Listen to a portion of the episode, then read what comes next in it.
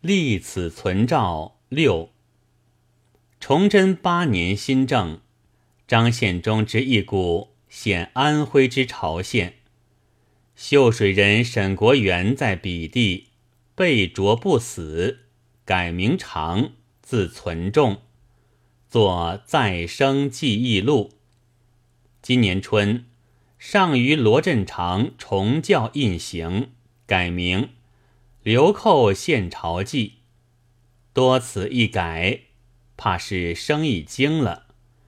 其中有这样的文字：元宵夜。月光城战，皎如白日。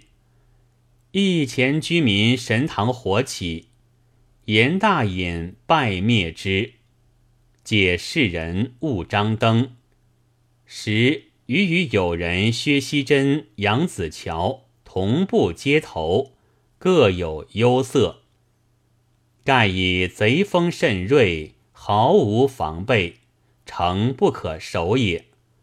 皆谈相议，无不言贼事，各以来了二字互相惊怖。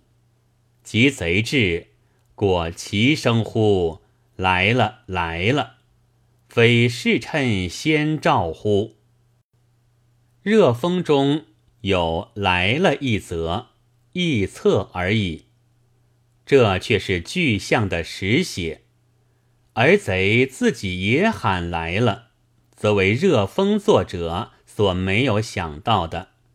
此理一明，贼即民耳，故逃与追不同，而所喊的话如一。异地则皆然。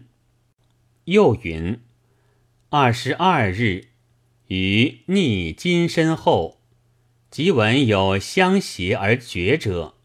有痛楚而深者，有抢富而至者。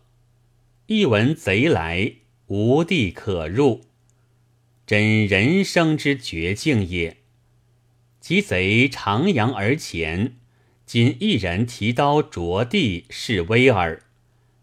有猛犬逐之，径拒而走。非经宋元明三朝的压迫。杀戮和麻醉不能到这田地，民觉醒于四年前之春，而宋元明清之教养亦行矣。